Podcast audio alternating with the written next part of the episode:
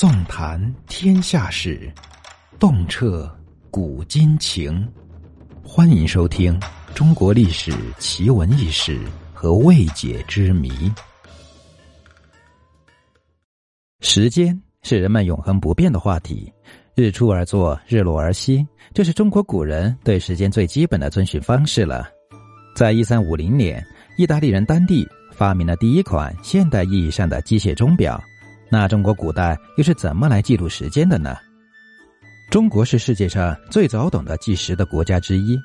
中国古人呢，把一年分为十二个月，后来又出现便于农耕的二十四节气：惊蛰种麦，堆满仓；清明种麦，一把糠。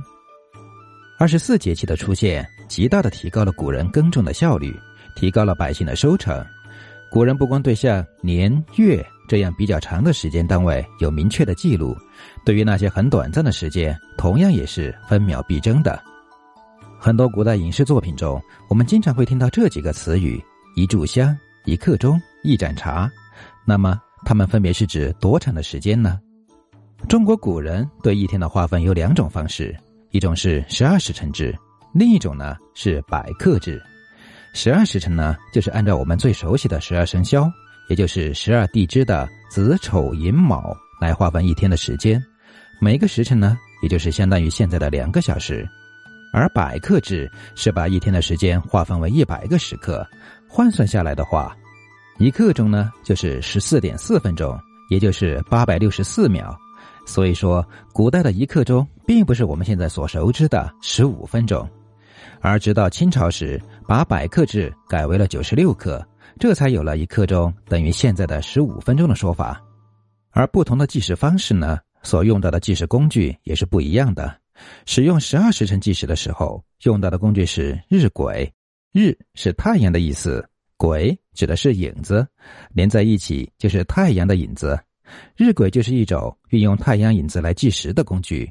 如果用的是百刻制来记录时间的话。那么用到的就是漏壶了，而漏壶也叫做漏刻，是利用水流来记录时间的工具。漏壶中的水滴完了，正好就是一天的时间。不管是十四点四分钟，还是清代之后正好的十五分钟，一刻钟都是一个非常精确的时间。那么一盏茶的时间就没有那么精确了。顾名思义呢，一盏茶就是指喝一杯茶的时间，也就是从茶端上桌来。到被人咽入腹中的时间，中国人喜欢喝热茶，茶水端上来的时候都是滚烫的。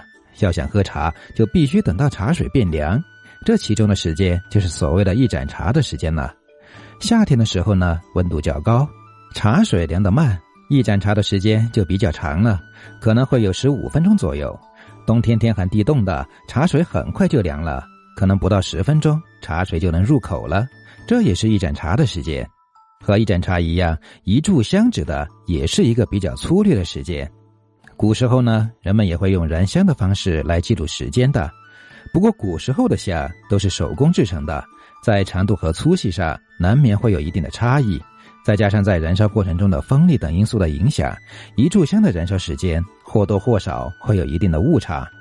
不过，一般来说呢，一炷香的时间是指半个时辰，也就是一个小时。细心的朋友们会发现。我们在书写的时候，一炷香的“炷”是火字旁的“炷”，而不是我们常用的木字旁。毕竟燃香的时候肯定要用到火的嘛，在书写的时候你可千万不要写错哟。